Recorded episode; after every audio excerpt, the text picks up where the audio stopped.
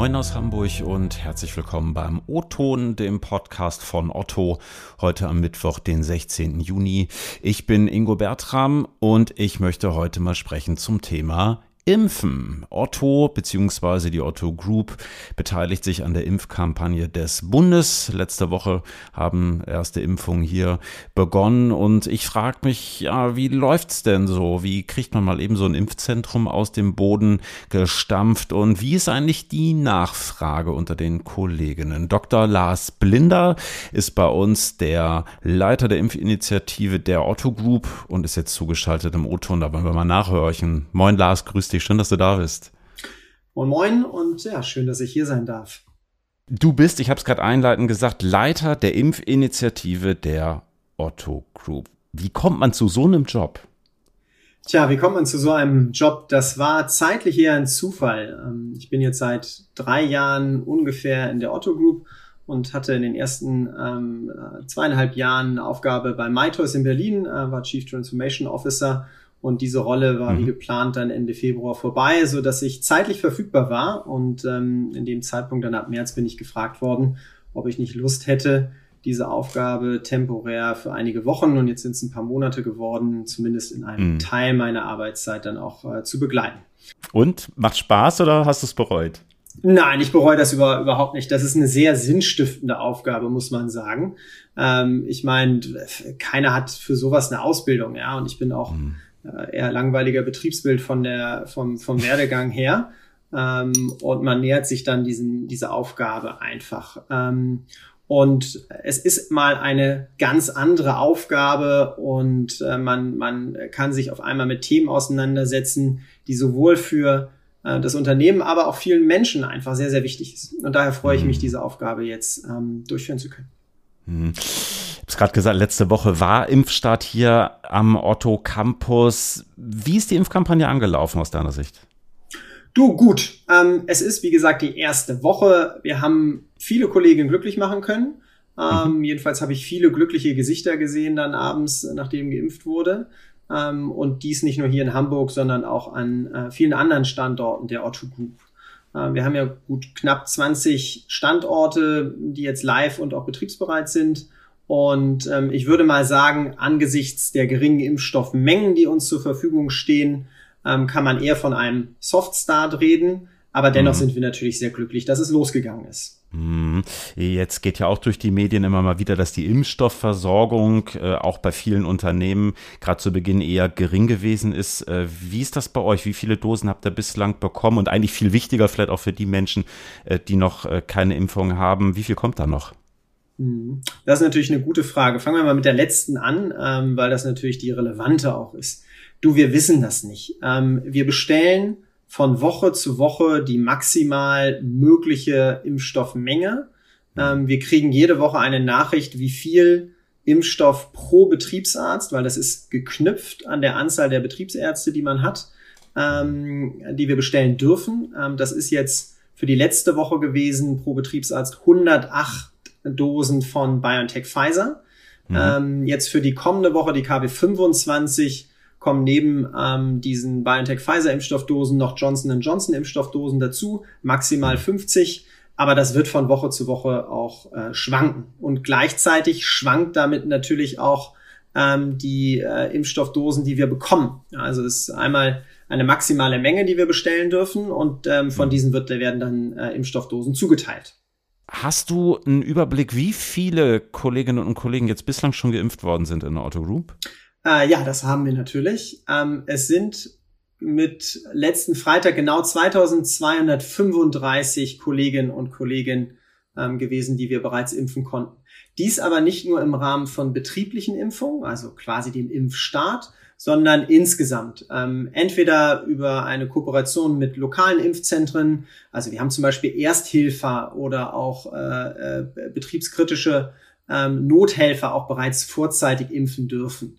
Ähm, es sind aber auch teilweise Kooperationen mit ähm, Facharztpraxen gewesen und ähm, daher ist diese Zahl jetzt höher und wir haben nicht nur die 2235 jetzt letzte Woche geimpft. Hm, habt ihr irgendwie Einfluss darauf, was für einen Impfstoff ihr bekommt oder ist das so ein bisschen äh, friss oder stirb? Nee, das ist friss oder stirb. Ähm, wie gesagt, in der Regel wird, wird es vermutlich BioNTech-Pfizer-Impfstoff sein und dann mhm. bestellen wir den natürlich auch. Äh, jetzt für die KW25 haben wir keine Auswahl, sondern zwei Impfstoffsorten äh, mhm. zur Verfügung und die bestellen wir dann natürlich auch. Ähm, und es ist ja eh ein freiwilliges betriebliches Impfprogramm.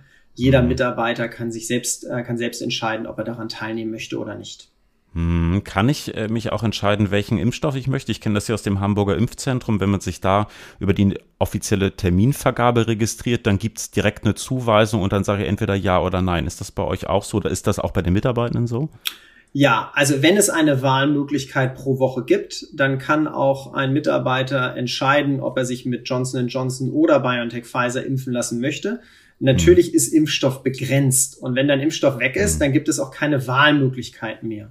Es besteht aber keine Möglichkeit, ähm, jetzt zu sagen, ich möchte mich nur, ähm, ich warte so lange, bis es wieder BioNTech gibt oder bis es wieder Johnson okay. Johnson gibt. Das muss man wirklich von Woche zu Woche sehen. Und wenn wir nur BioNTech haben, dann können wir auch nur BioNTech Pfizer verimpfen.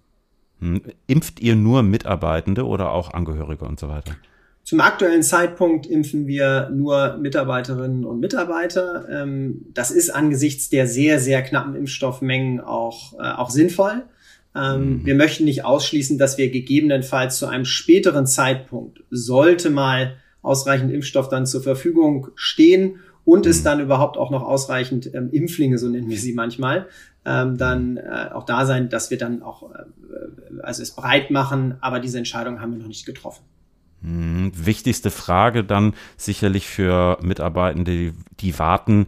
Wie kommt man an einen Termin bei euch und wie funktioniert das mit dieser Terminvergabe? Mhm.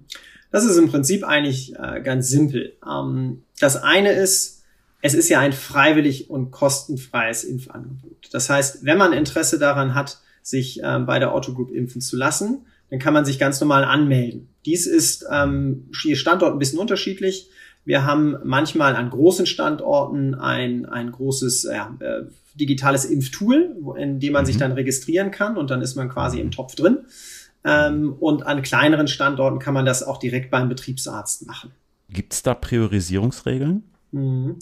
Also erstmal haben wir von vornherein immer festgelegt, dass äh, wir uns entlang auch der äh, vorgegebenen Impfpriorisierung von den Behörden auch äh, richten werden.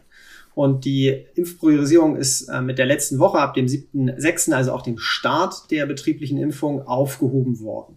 Und mhm. daher priorisieren wir im Otto-Konzern nicht ähm, was wir allerdings tun ist, dass wir jetzt in der Anfangszeit uns bei unseren Impfbemühungen etwas stärker ähm, auf die Belegschaftsgruppen konzentrieren, die einfach aufgrund ihrer betrieblichen Tätigkeiten ein höheres Risiko tragen. Also hm. das sind die Mitarbeiter, die vielleicht auch im gewerblichen Bereich es sich nicht aussuchen hm. können, ob sie zu Hause arbeiten oder an den Arbeitsplatz kommen. Das sind hm. die Mitarbeiterinnen mit Kundenkontakt oder ähm, die auch im Relation Center vor Ort arbeiten müssen. Und denen geben wir ein zeitliches Vorzugsrecht ähm, von mhm. ungefähr so 24 bis 48 Stunden, sich auf diese verfügbaren Impfplätze zu melden. Ähm, und nach dieser Frist öffnen wir dann für alle. Das heißt, es ist keine harte Priorisierung, es ist ein zeitliches mhm. Vorzugsrecht und das wird im Moment gut in Anspruch genommen. Was für Sicherheitsregeln und Standards gelten? Ist das wie in einem großen Impfzentrum? Äh, ja und nein. Also erstmal, ähm, das hängt auch ein bisschen von den Standorten ab. Es gibt Richtlinien, an die wir uns natürlich auch halten. Das sind so die typischen mhm. Abstandsregeln, das sind auch sämtliche AHA-Regeln etc. Und ähm, da haben wir uns schon akribisch darauf vorbereitet und haben auch einen Kriterienkatalog, der an den Standorten, an dem wir betrieblichen Impfungen dann auch durchführen, auch eingehalten werden muss. Ähm, mhm. Dann muss man aber auch mal sagen, also zum Beispiel hier im Hamburger Impfzentrum, also den behördlichen Impfzentren, hatte man sich natürlich, hatte man Zeit, sich über Monate darauf vorzubereiten und natürlich auch die Räumlichkeiten. Ja. Nicht äh, jedes Unternehmen hat Messehallen zur Verfügung, sondern wir machen das teilweise in den Räumlichkeiten, die uns zur Verfügung stehen. Ähm, und mhm. ähm, daher sieht bei, bei, bei manchen Impfzentren das Ganze vielleicht ein bisschen pragmatischer aus. Allerdings halten mhm. wir sämtliche Richtlinien natürlich auch ein. Ja, äh, guter Punkt, den du ansprichst. Hier in Hamburg auf dem Otto Campus gibt es ein Impfzentrum in Räumlichkeiten, ja, die sonst eigentlich für Veranstaltungen genutzt werden, ne? für Kongresse, für Mitarbeitendenveranstaltungen. Jetzt seit äh, ja, März letzten Jahres stehen sie weitgehend leer. Wie kriegt man es hin, da ein Impfzentrum aufzubauen? bauen. Und wie lange dauert sowas? Ich habe da überhaupt keine Vorstellung.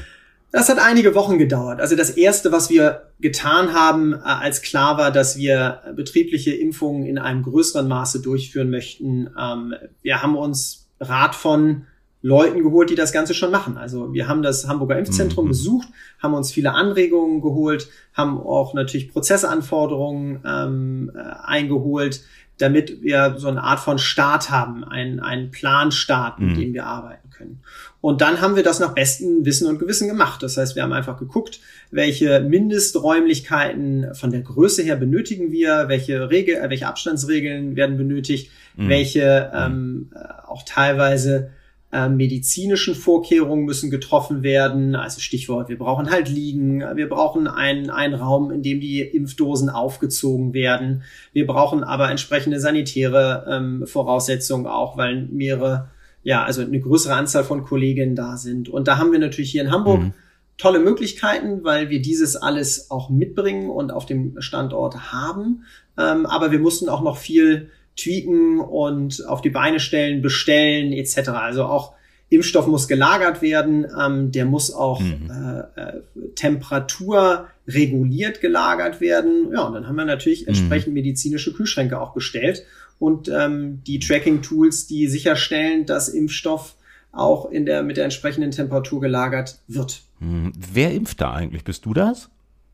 Nee, ich, äh, auch wenn ich vielleicht einen Doktortitel habe und mein Name blinder ist und ich dadurch sicherlich kein Augenarzt bin. Ähm, das sind Betriebsärzte, das sind betriebsärztliche Dienste, die die betriebsärztlichen Dienstleistungen an den Standorten verbringen. Das sind aber auch teilweise medizinische Dienstleister, über die wir uns verlängern.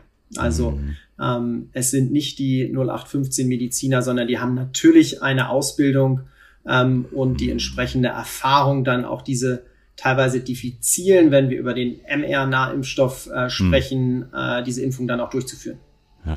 Wie viele Menschen könntet ihr theoretisch pro Woche impfen? Also gesetzt den Fall, es gäbe genug Impfstoff und äh, die Kolleginnen haben da auch Lust zu. Gibt es da irgendwie so eine hm. Zahl, so einen Richtwert?